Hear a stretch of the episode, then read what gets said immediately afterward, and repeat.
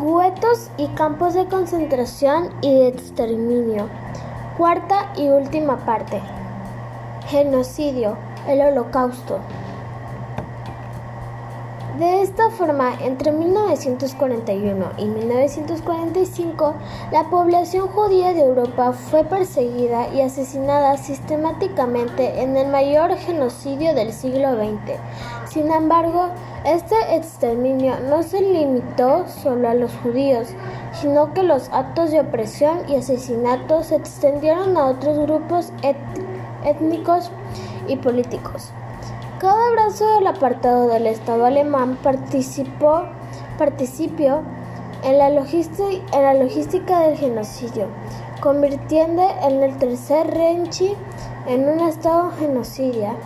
Las víctimas no judías de los nazis incluyeron millones de polacos, comunistas, entre otros sectores de la izquierda política, homosexuales, gitanos, discapacitados físicos, y mentales y prisioneros de guerra soviéticos.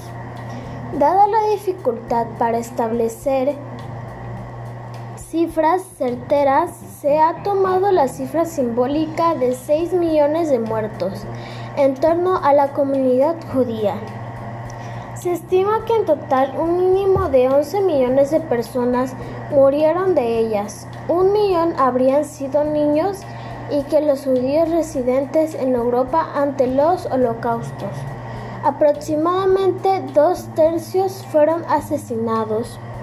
La maquinaria de holocaustos tenía en red aproximadamente 42.500 mil instalaciones por toda Europa para confiar y matar a sus víctimas y contó con la participación directa entre 10.000 y 500.000 personas para su planificación y ejecución.